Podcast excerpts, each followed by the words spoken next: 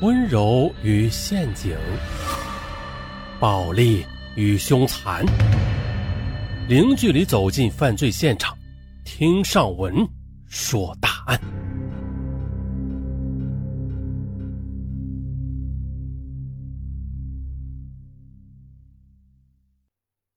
漂流瓶，不是现实中的漂流瓶，是网络中的那个漂流瓶。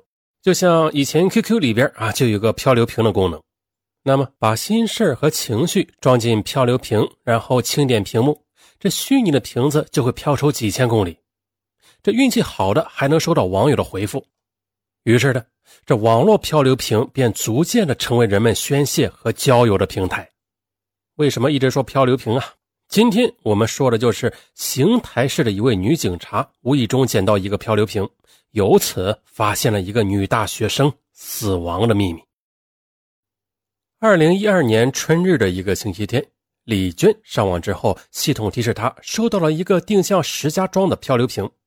可是这瓶子里边的内容令她感到十分蹊跷。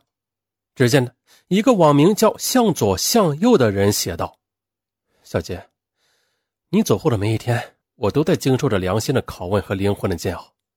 跟你比起来，我现在的生活并不会更好过。你的离去。”是重重戳在我心上的一根鞭子。你离去时那绝望的呼嚎，更是在无数个失眠的夜晚响在我的耳畔。我害怕我们的关系曝光于天下，我害怕失去现有的一切。可是，我现在的处境比一无所有更令我难受。接到你的电话之后，我却不能去救你。虽然我躺在床上。但我的心却比针扎更难受。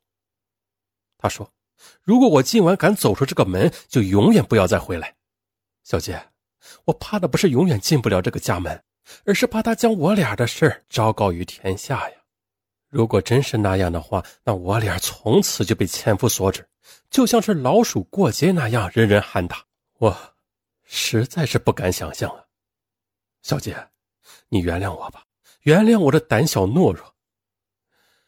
我还以为你一定会再给你的好朋友打电话的，可是谁知你竟然这么傻，打完电话后你就去了天国。我永远不能原谅我自己。李娟是河北省邢台市桥东区公安局的一名女警察，三年前从警校毕业后便分配到这里。本来啊，当事人是石家庄的，不在自己的管辖范围。但是出于警察的职业嗅觉，李娟她敏锐地察觉到这里边可能有问题。如果死者生前曾经向人求救，而两人又具有特殊的关系，那人又置之不理，导致悲剧发生，那么那个人是要负法律责任的。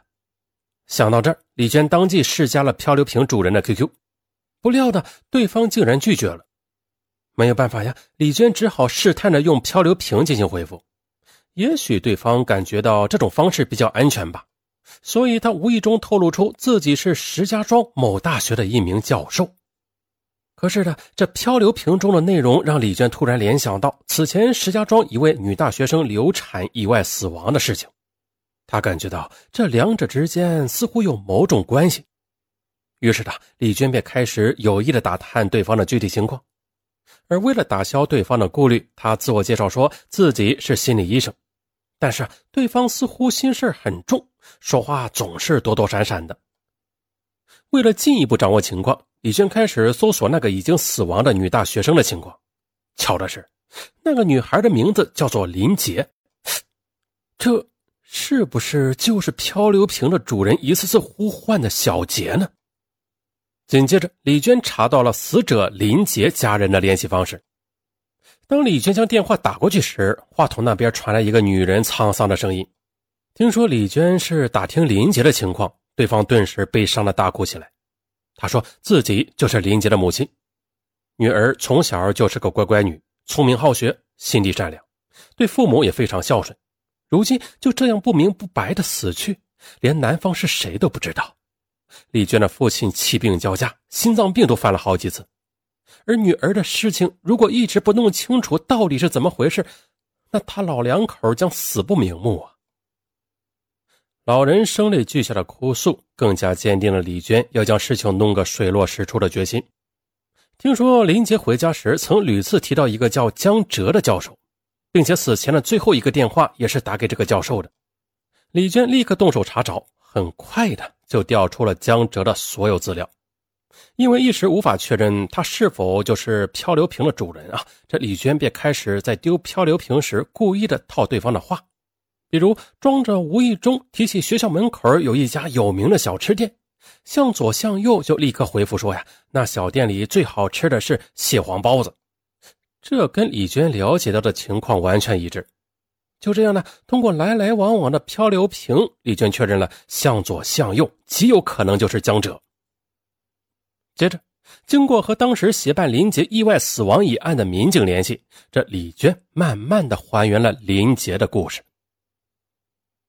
林杰，他出生在河北邢台市的一个贫寒农家。二零零七年，成绩优异的他考上了石家庄市的一所重点大学。为了不给家里增添负担呢，他经常的勤工俭学。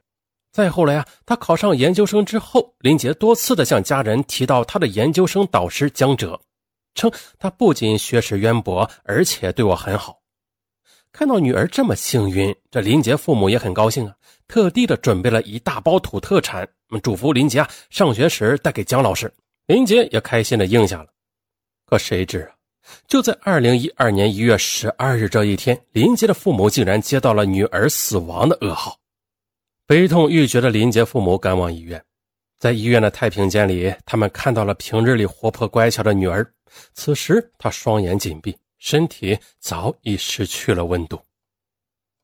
林杰在学校附近租了一套单间。那天一早，林杰所租住的小区要检查煤气，房东敲门不应，后来用备用钥匙打开了林杰的房间。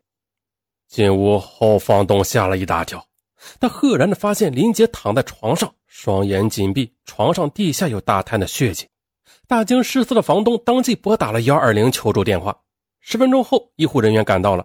赶到之后，他们发现呢，这林杰却早已经死亡。根据医生的鉴定，这死亡原因竟然是自行服用流产药导致宫外孕大出血。可是从来都没有听说过女儿在大学里有男友，她为什么会怀孕呢？怀孕之后又为何自行堕胎呀？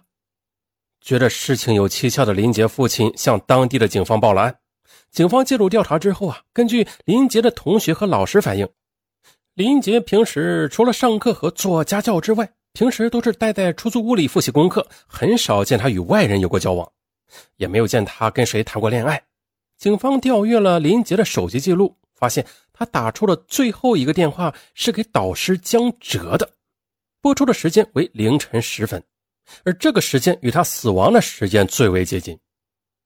从江哲的口中，警方得知了他们当时的谈话内容是：林杰打来电话称他有点不舒服。